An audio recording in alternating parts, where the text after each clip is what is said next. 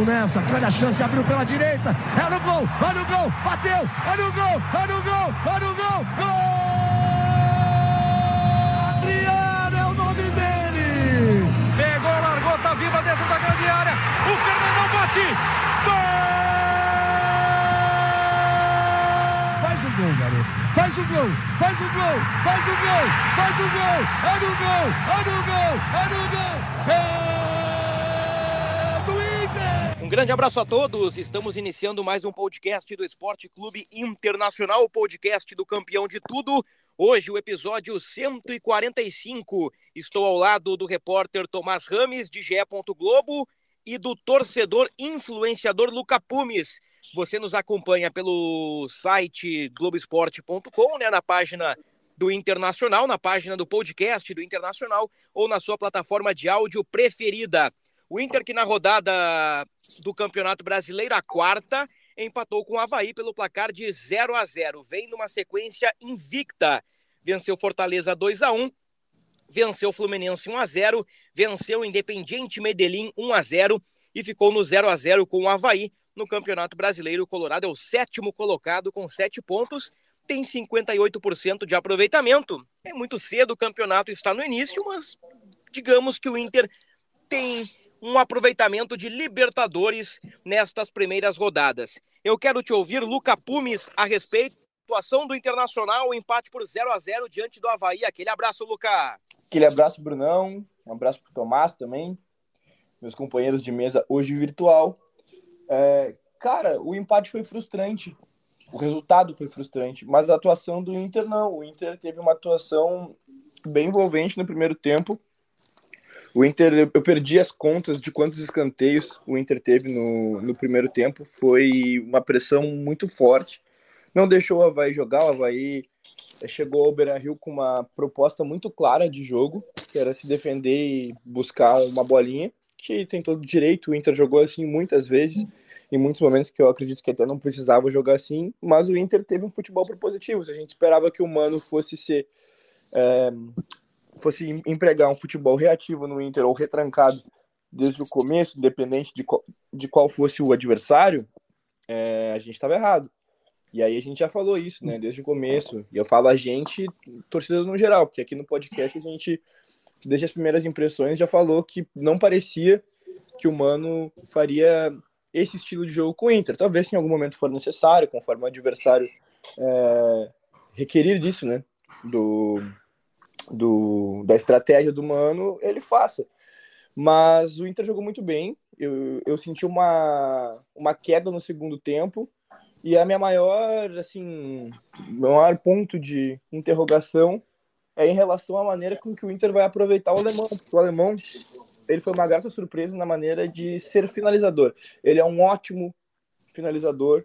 Uh, ele é o cara que bota a bola na caixinha, o 9 clássico, mas para é, construir jogada também é difícil. Não é o primeiro jogo que, se, que ele se embaralha ali com as pernas, que a, a jogada meio que morre quando chega nos pés dele, ou ele não consegue dar prosseguimento.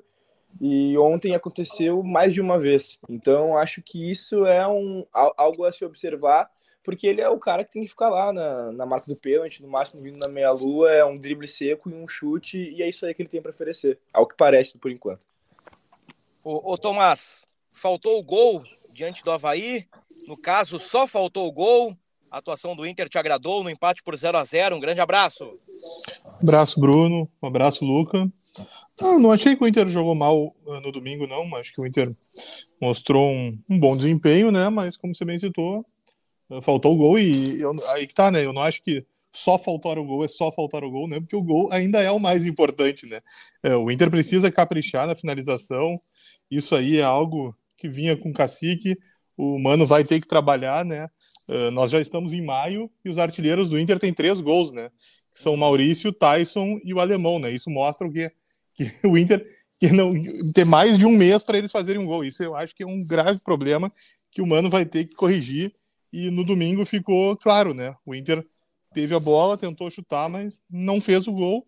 Meteu duas na trave, ok, mas precisa fazer, né? E o Inter, quando ganha, ganha por 1 a 0 né? Ou seja, mostra que o Inter tem essa dificuldade mesmo e o Mano vai ter que arranjar um jeito de resolver.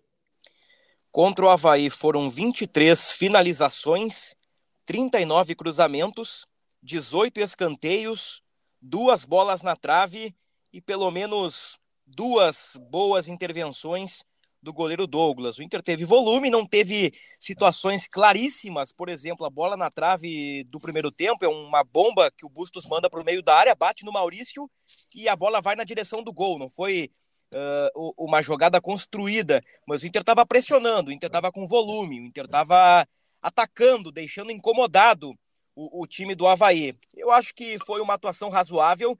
Foi um 0 a 0 o Luca, diferente do, dos tempos do Medina traçando um paralelo entre os fracassos com Medina, os resultados ruins no Beira Rio, com o empate já com Mano Menezes na Casa Mata, com certeza resultado frustrante, né? O torcedor foi ao estádio, a estreia do Mano, bom momento do alemão, três vitórias consecutivas, possibilidade de liderança. Então existia ali todo um ambiente positivo, o adversário teoricamente mais fraco, o Inter zero. Sim, o resultado é frustrante, mas parece, Luca, que a gente vê jogo no Inter agora coisa que a gente não via nos tempos de Medina. Pelo menos é o meu pensamento. Queria te ouvir sobre isso, Luca. É bem diferente, sim, a maneira com que o Inter joga bola hoje. Na verdade, hoje o Inter joga bola. Há um mês. É, é, é, me ajuda a recapitular quando é que o Medina caiu mesmo. Quanto tempo já faz? Medina caiu depois do empate com o Guarani. Se não me não, engano, não, 14 de abril. 14 de abril, se não me engano, que foi o jogo que voltou Moledo, né? Uhum. Moledo, que aliás teve um desconforto muscular no posterior da coxa esquerda, deve ser um problema aí para os próximos jogos. Na sequência, a gente dá uma atenção especial para o Moledo, mas foi, é. foi na metade de abril, Luca. Não faz nem um mês, era isso que eu, que eu precisava. Não, Não faz, faz uma quinzena. Mês, é, que, o, que o homem foi embora e parece. 15 de abril foi a data da demissão. Que aí, a ó, gente 15 tá dias. Anos luz à frente, né? E aí, anos luz, importante dizer, né, que unidade de distância, né? Não, não de tempo. Mas, enfim, uh, eu acho que tudo que aconteceu com o Inter a partir da saída do Medina demonstra que alguma coisa não estava certa, tá ligado? Óbvio, outros jogadores chegaram. O Wanderson, que para mim é uma grata surpresa, um jogador envolvente, um jogador agudo, de vitória pessoal, que bate em gol é, ele, ele entrou no time muito bem. Né? O Cacique não teve isso. O, o Depena pouco atuou com o Cacique. Então são, são coisinhas assim que a gente pode observar, mas que o time não, não fazia com ele. Podia, eu acho que poderia ser o Wanderson, poderia ser o Depena que não ia dar resultado. Porque era sempre a mesma triangulação no meio, a bola chegando no Wesley, a bola voltando, e enfim, uma dificuldade, uma dificuldade, uma dificuldade.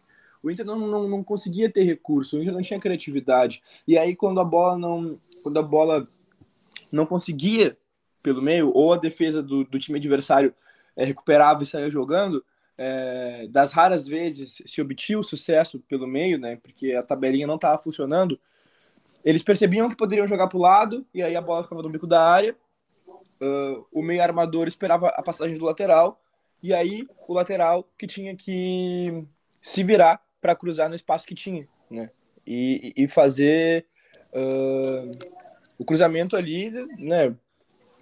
Da maneira mais equivocada muitas vezes, porque não tinha tempo para pensar. O Inter era um time assustado, o Inter era um time burocrático, o Inter era um time sem criatividade. E agora a gente já vê outra coisa: o Inter amassou o Havaí em casa.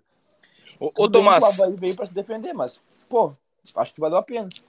Ô, ô Tomás, para ti, qual é o. O que é visível no time do Inter de 15 dias para cá? O que, que te chama mais atenção? Uh, nesse Inter que está sendo reconstruído ao longo das competições, esse Inter que tem parte, eu digo boa parte porque foram quatro jogos sem Medina, né? Três de Mano Menezes e um de Cauã de Almeida. O que te chama atenção aí nessa, nessa mudança do Inter nos últimos dias? O Inter é organizado, começa aí, né? A defesa não toma gol, né? O Mano não tomou nenhum gol. O Cacique tomou 20 gols em 17, ou seja, só aí já tem um oceano de distância, né? O meio-campo existe, né? E, bom, falta, falta fazer mais gols. Eu acho que é isso, basicamente, né? Mas uh, pensando, é gritante a diferença, né? O time do uhum. Cacique não tinha nada, né? O Inter não evoluiu nunca. Uh, a, a, nós ouvimos os relatos que, ele, que os treinos eram bons, né? Principalmente todo mundo sabe, né? Que o Cacique era um cara que estava bem, mas o time em campo não apresentava absolutamente nada. E o time do Mano já oferece alguma coisa, né? O torcedor.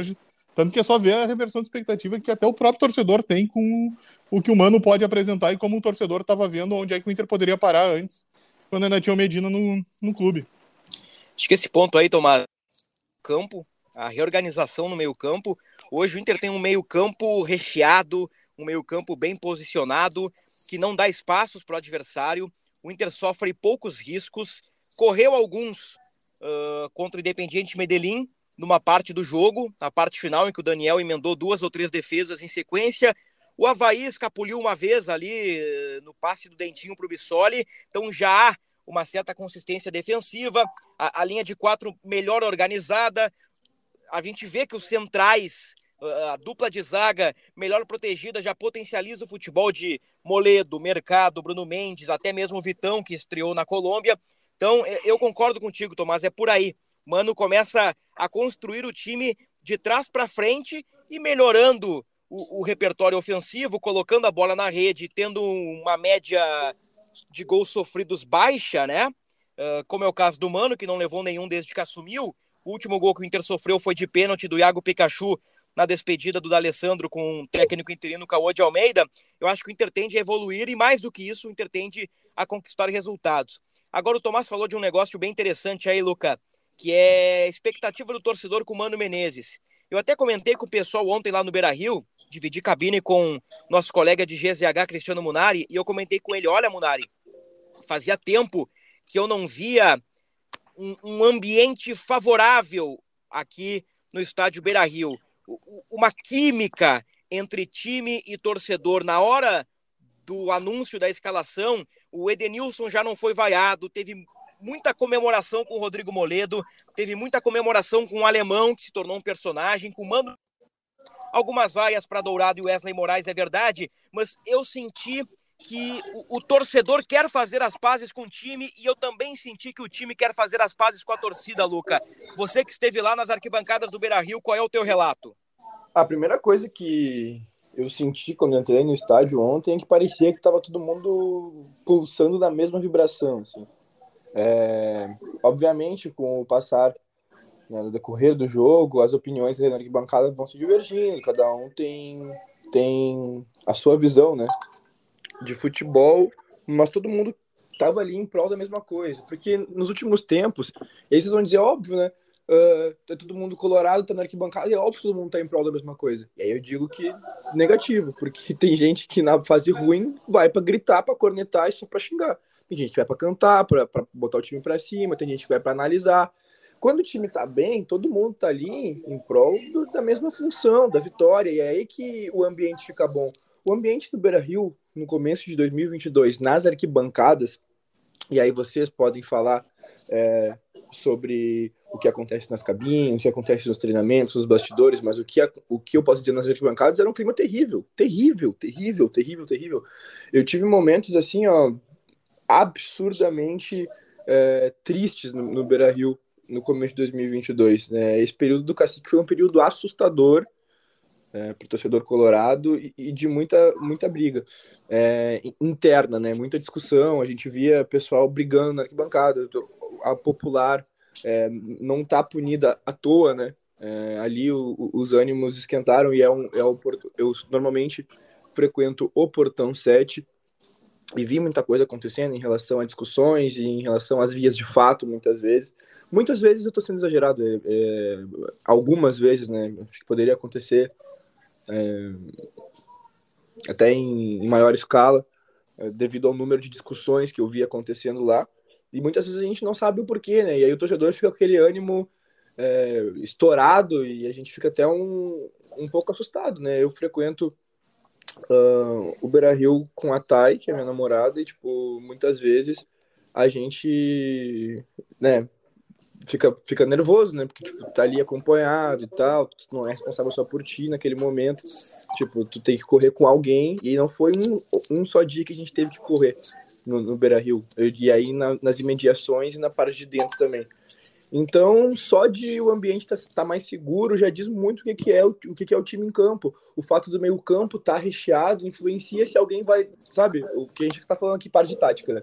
O meio campo está recheado, está tá organizado, está fazendo uma transição de bola, o meio campo está conseguindo marcar, o meio campo tem peças para funcionar. Isso reflete diretamente se um torcedor vai estar tá gritando na cara do outro no meio do jogo ou não. Porque tem gente para tudo no estádio, né, gente? eu, eu citei esse, esse assunto do torcedor com o time, porque eu acompanhei neste ano no Beira Rio, e sei que o Lucas estava lá, o, o resultado por 1 a 0 contra o Aimoré, que foi uma das vezes em que o ambiente no Beira Rio era totalmente desfavorável. Começou o jogo, o Giz apitou, a bola foi tocada para o Cuesta, vai para o Cuesta. Bola para o Edenilson, vai para o Edenilson. Bola para outro jogador, vaia para o outro jogador. Erro de passe, vaia. O time tocando bola, vaia. Aquele jogo contra o Aimoré foi simbólico. Pós-Globo, foi... né? Pós-Globo, exatamente. Então tinha um, tinha um contexto ali muito bem lembrado, Luca, muito bem lembrado mesmo. Tinha todo um contexto ali de uma de um ranço muito pesado no Beira-Rio. O, o ranço deu uma diminuída nos Grenais, porque o Inter acabou vencendo um, depois decisão contra o Grêmio, aí tomou 3 a 0 e, e agora com o Mano aí, torcedor quer abraçar o time, o time quer abraçar a torcida, eu acho que, que, que isso é muito importante. Mas eu estou interpretando, Tomás, que nas entrelinhas, aos poucos, o Mano está preparando a entrada de um jogador que ontem voltou a ser vaiado. Ele não entrou em campo. Eu falo do Rodrigo Dourado. Eu, eu citei todo esse ambiente legal, aí essa química que está voltando, mas eu citei também que Dourado e Wesley foram vaiados. E eu acho que o Mano, aos pouquinhos, está preparando o retorno do camisa 13, né? Então, Bruno, uh, o Mano já deixou claro, né? Que ele gosta do Dourado. Ele foi bem claro na, na coletiva após o Independiente Medellín, né? Que ele disse que se ele tivesse em qualquer outro clube e oferecesse o Dourado, ele ia querer ter o Dourado no grupo, né? Porque ele acha um jogador hum, com muita qualidade, né? A torcida do Inter tem uma bronca com o Dourado e é evidente, né? Ela deixa claro isso, sempre que pode, né? Pelo período que o Dourado está no Inter, o Inter mostra problemas e não ganha, enfim, ou por uma outra restrição que ela tenha quanto ao estilo de jogo dele. Mas é, eu não sei se o Mano vai montar o Inter no futuro com Dourado e Gabriel, como é que vai ser, mas eu acho que mesmo que o Dourado seja reserva, um, o Dourado vai ganhar mais tempo com o Mano, sim, vai ser um jogador útil para o Mano, que ele vai querer usar, e vamos ver o que, como é que o Inter vai definir, né? Porque também são os meses derradeiros do Dourado, né? É. O contrato dele vai até dezembro. Uh, primeiro de julho ele vai poder assinar um pré-contrato com qualquer equipe, né? E, mas vamos ver como é que vai ser essa situação, como que eles vão acertar isso, porque eu acredito sim que o Mano entende que o Dourado seja útil para a sequência da temporada. Eu acho que é importante pontuar também a questão em, questão, em relação ao Dourado, é, que acho que muito além do estilo de jogo, a torcida não, não, não gosta de ser feita de otário, né? Porque, tipo, tem um episódio do Dourado lá, na lancha e tudo mais, com os caras, e aí, tipo, em momentos em que o Inter tá mal, o Dourado ia lá e usava o emoji de lancha. Provoca... Cara, tu é um jogador de um time, tu cresceu na base do time, tu evoluiu com o time, tu é quem tu é por causa do time, que é o time do teu coração, e tu provoca a torcida. Mano, tu é profissional, tá ligado? Tipo, uh, qualquer emprego que tu tenha, por mais maior dos problemas que tu tem ali, tudo que tu não pode fazer é, é, é provocar quem tá ali para te ver, entendeu? Eu acho que cairia bem pro Dourado se um dia ele se pronunciasse em relação a isso, porque eu tenho certeza que muitas das vaias, muitas das restrições também vêm disso. Aí ele ficou com o estereótipo do chorão, com outras coisas, etc. Cara, isso aí não me incomoda. Eu, como torcedor do Inter, isso não me incomoda. Tipo, cada um tem o seu perfil, igual o pessoal, por exemplo, é, fala do Rodrigo Caio. Desde o São Paulo, no Flamengo também, que é um jogador muito educado e tudo mais. Cara, que bom para ele, tá ligado? Da mesma maneira que bom pro Dourado. Eu não tenho problema com isso. Tem, tem, tem torcedor que tem, que fala, ah, não sei, não sei o quê. E, e trilhões de adjetivos que não cabem aqui na nossa discussão agora. Só que o que ele fez em resposta algumas coisas, eu não acho é, que seja uma postura adequada para um atleta profissional e que eu tenho certeza que se um dia ele falasse sobre, explicasse o lado dele, olha só, eu senti que estavam pegando no meu pé, não sei o que, eu não tava bem, blá blá. Tem que entender o momento do Inter, do torcedor também. Bom, isso aí resolve. Mas aí, cadê a gestão de crise? Cadê o, o, o assessor? Cadê quem? Eu não sei quem é que faz as coisas por ele. Cadê a pessoa para dizer para ele que isso poderia render alguns bons frutos? Porque enquanto isso não acontecer, ou ele vai ter que demonstrar um futebol exemplar em campo, ou ele vai ou ele vai ficar tomando vai para cima. Acho que o assunto Inter e Havaí está esgotado, né? Nós tocamos nos principais sair do jogo, das chances perdidas, da química com o torcedor, o desempenho defensivo. Sobraram dois tópicos, na verdade. O, o alemão aí, né? O Luca já, já resumiu o que foi a atuação do alemão, eu concordo com ele. Uh, entendo eu, o ambiente uh, festivo para o alemão, a expectativa que ele criou após três gols consecutivos fez com que ele se precipitasse em algumas situações, ficasse um pouquinho afobado ali, uh, tropeçando na bola, mas fazer referência que o alemão fez uma bela jogada no início do segundo tempo, mas finalizou por sobre a meta. E, e Tomás, também teve um outro episódio curioso, né? Que foram algumas vaias para o Estevão, que estreou contra o Havaí no grupo profissional do Inter, né? Pois é, Bruno, essa parte eu, eu tenho dúvida se foi uma vaia mesmo, assim, pro Estevão diretamente. Um, houve um murmúrio, sim, no momento do último lance do jogo ali, que ele estava com a bola e ele recuou, né? Uhum. Mas um, eu não sei se foi bem vaia para ele, entendeu? Eu acho que a torcida meio ali que estava ansiosa, né? Era o último lance, a torcida queria uma bola dentro da área, tentar o último lance para tentar fazer o gol. E acho que o Estevão não jogou. É, foi a, a, estreia dele, né? Que todo mundo tinha expectativa para ver como ele ia produzir, já que ele é um, um garoto da base que é cercado de expectativa, né? Todo mundo fala bem.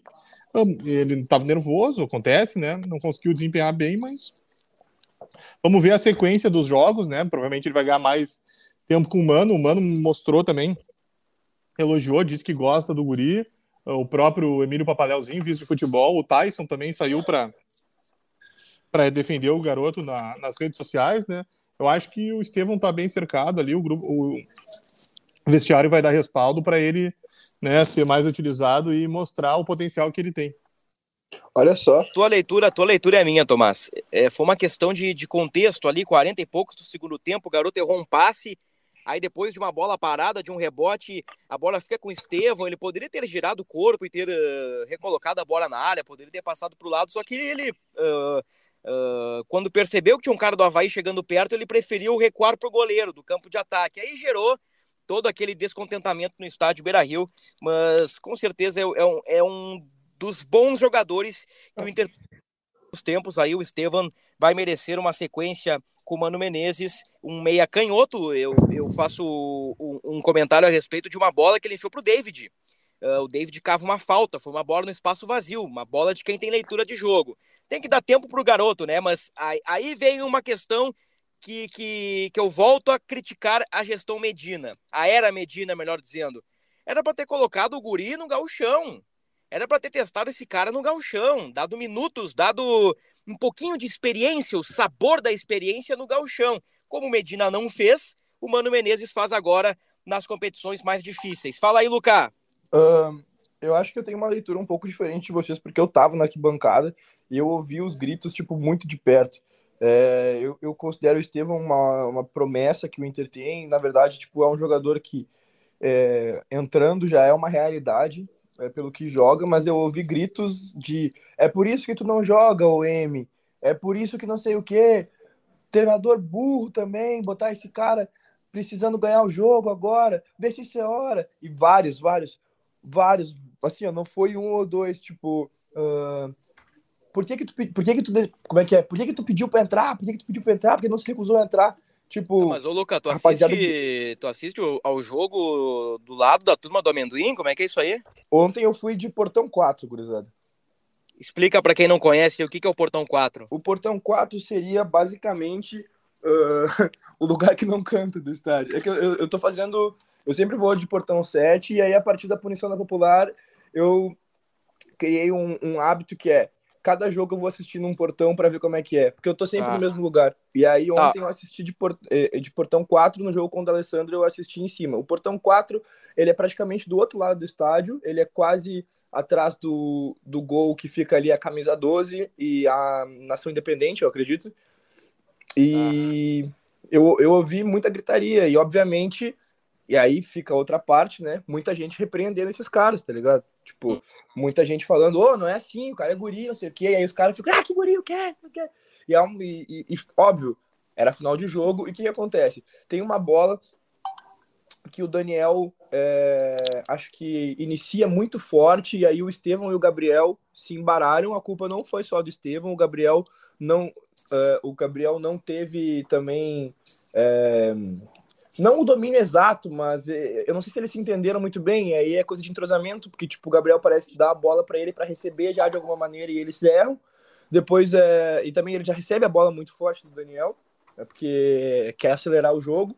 Aí o Estevão eh, tem um, um, um lance na linha lateral, quase no, no escanteio, é, lá do outro lado, né? Lá do, do lado eh, direito de defesa do Inter, que ele é, tenta dar um, um- uma cavadinha e a bola acaba indo para lateral pro Havaí.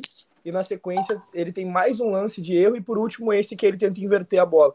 Então a torcida foram muitos erros é, de maneira muito próxima e aí é fácil fazer a leitura de que ele ficou nervoso. É um jogo que, que se o cara vai entrar para resolver, tipo, mano, 40 e poucos, 30, não sei quanto, quanto tempo ele entrou, se foi 30 e poucos ou 40 e poucos, mas tu vai entrar naquele momento, vai ser fumaceira. Se o Inter precisa vencer, e, e sendo o Havaí um adversário que o Inter almeja né, fazer aí o- os três pontos em casa, se quer brigar por alguma coisa, a torcida fica irritada. Mas aí eu não dou, não dou, eu não, não dou condição para a torcida tá certa. Eu acho que todo mundo que falou alguma coisa e que vaiou o guri tá errado. Mais dois tópicos sobre o jogo do Havaí. O Inter, no último domingo, ficou no 0 a 0 com os catarinenses. O Inter teve duas bolas na trave, uma com o Maurício, né? Uma mistura de Bustos e Maurício, que o Bustos dá uma bomba pro meio da área, bate no Maurício e vai no poste.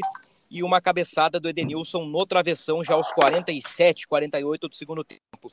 Tem ainda o Rodrigo Moledo, que logo aos 10 ah, sentiu um desconforto muscular no posterior da coxa esquerda. Em princípio, é uma preocupação, tendo em vista que o Mano Menezes já havia alertado que os índices de desgaste do Moledo estavam elevados, tanto que por pouco não ficou no banco de reservas contra o Fluminense no Maracanã, porque o Moledo joga 90 minutos contra o Fortaleza, apresenta índices de desgaste, joga contra o Fluminense, é preservado na Sul-Americana, retorna ao time contra o Havaí com 10 minutos, sente um problema muscular. A boa notícia é que não é problema no joelho, né? É um- uma boa notícia entre aspas, né? Eu quero dizer que o Moledo não sentiu o local da grave lesão, ele acabou sentindo uma situação muscular, passará por exames e a qualquer momento no Globoesporte.com nós traremos novidades a respeito deste assunto. A a estreia do atacante Pedro Henrique, que fez uma boa jogada já no finalzinho do jogo. Ele, ele comeu o zagueiro puxando para a perna esquerda e ele bate à direita do goleiro Douglas. E tem um lance muito curioso também. O, o Luca, tu vai me responder se tu gritou gol ou não. Do chute do Wanderson, aos 12 do segundo tempo, que a bola vai na rede e o torcedor do lado oposto grita gol. Cara, é, é, eu não tava do lado oposto, né? Eu consegui ver que a bola não, entrou, mas todo mundo que tava do meu lado gritou gol. Eu, eu vi Boa. claramente que não, que não foi gol, eu, tenho uma, uma, uma boa visão. Mas todo mundo do meu lado gritou. e foi uma parada muito. Foi uma parada muito engraçada. É, porque a bola ela deu uma morridinha na rede, né? Deu, Mas, deu. mas sobre Wanderson e Pedro Henrique, dois bons jogadores de vitória pessoal, que vão para cima, que são agudos, e isso é, acho que faz muita diferença. Fazia tempo que a gente não tinha é, alguns jogadores assim, ou seja, tipo, se um se machucar ou se um precisar é, ficar no banco, né?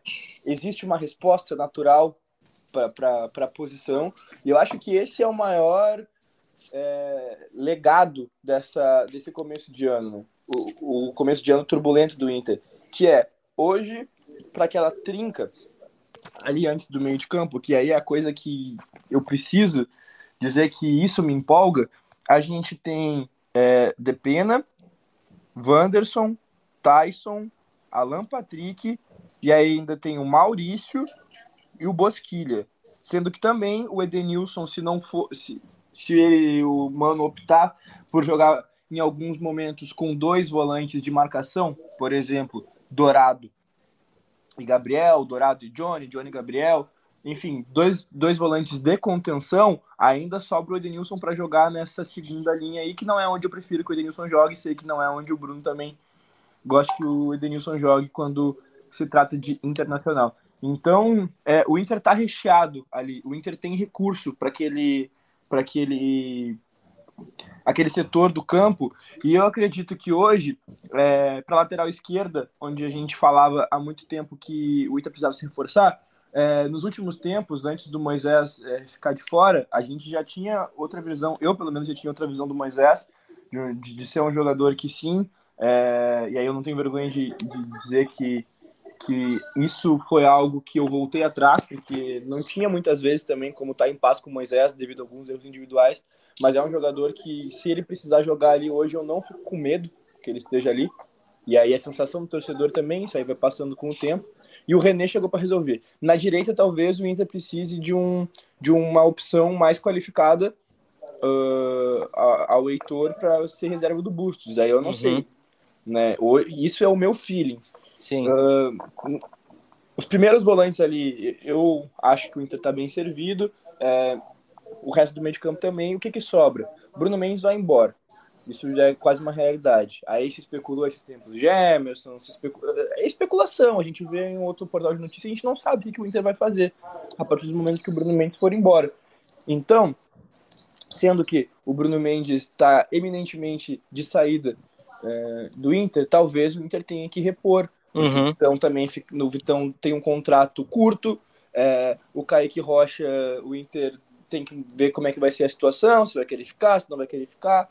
É, mas aí a gente vai ficar com o Mercado, Moledo, Kaique Rocha, e aí daqui a três meses o Vitão já vai embora, provavelmente. Não sei se vai se, se, se o Inter vai conseguir uma extensão de contrato até o final do ano, ou se vai ser interessante para o atleta também. Então Sim. o Inter precisa é, monitorar melhor esse mercado aí em relação aos defensores, que por mais que é, tenha buscado no mercado há pouco tempo, ainda falta. E o Moledo volta e ainda falta. E aí para o ataque eu acho que o Inter poderia tentar buscar uma opção mais interessante, porque é, o, o alemão, como eu já disse, a gente não cobrava, por exemplo, do Washington, do Tuta, do, do David, do Alexandre, que, fosse, que fossem jogadores com primor técnico para construir jogada. Eles são nove, fazedor de gol, e acabou. É o que o cara sabe fazer, ele tem que estar tá ali na, na marca do pênalti, até a meia da grande área, receber, fazer um pivô, de repente soltar o petardo do jeito que eles sabem fazer, ou soltar para o lado num pivôzinho e, e, e, é o que acontece. O alemão, se a gente conseguir identificar isso nele, porque ele tem uma vitória pessoal num contra um básico ali. Sim. Se for uma, como, como foi bem citado, é, não sei por qual dos dois, é que no começo do segundo tempo ele fez uma jogada individual muito boa. Mas aí é aquilo ali, é tirar um jogador tá e bem. bater. É o limpar e bater. E não ter que ir lá buscar a bola, ter que organizar o jogo, porque aí não é característica do cara. A gente não pode querer que a cobra voe, né? Então, é basicamente isso. Acho que ele e o Wesley, eles não são jogadores parecidos, mas eles têm algumas características que são muito semelhantes. E o Inter precisava de um atacante de meio de maior mobilidade. E aí a gente tem o David, que também é um jogador que pode é, fazer a última linha do, de, de, de, dessa trinca antes do, do, do centroavante, e eu tinha esquecido dele, mas que também joga pelo meio, que é de mais mobilidade, que se aproxima mais do que era o Yuri Alberto, é, que era o, a realidade do Inter antes de, de ter que buscar alternativas no mercado como Wesley e Alemão. Uh, mas eu acho que o Inter poderia buscar mais um jogador que se adequasse mais a esse estilo de jogo, ou o Inter vai ter que entender que dessa maneira não dá para jogar. Perfeito. Lembrando que o Moisés viaja para o Paraguai na quinta-feira, o Inter pega o Guairenha pela Copa Sul-Americana, é jogo decisivo, as duas equipes têm cinco pontos, e o Alan Patrick, em princípio, se não houver contratempos, fica à disposição para o jogo do fim de semana contra o Juventude pelo Campeonato Brasileiro. 9 de outubro e Independiente de Medellín se enfrentam na terça. Então o Internacional fica de olho nesse jogo. Como eu disse, na quinta pega o Guairenha no Paraguai, é confronto direto. Luca Pumes, um grande abraço. Meu querido, um grande abraço. Obrigado é, pela, pela, pelo diálogo sempre de alto nível. É sempre bom conversar com os amigos. Um abração pro Tomás também. Abraço, Tomás. Um abração, Bruno. Um abração, Luca. Nos vemos na próxima. Fechou o episódio 145 do Esporte Clube Internacional. Voltamos ainda nesta semana, depois de Guairenha e Inter, e voltamos também para projetar Internacional e Juventude. Na verdade, Juventude Internacional, porque o jogo acontecerá em Caxias do Sul. Tchau, até a próxima. Olha Allen, vamos nessa, grande a chance, abriu pela direita, é no gol, olha o gol, bateu, olha o gol, olha o gol, olha o gol, gol!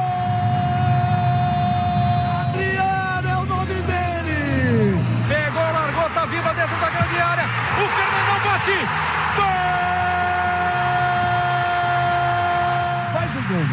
Faz o gol, faz o gol, faz o gol, faz o gol. É no gol, é no gol, é no gol. É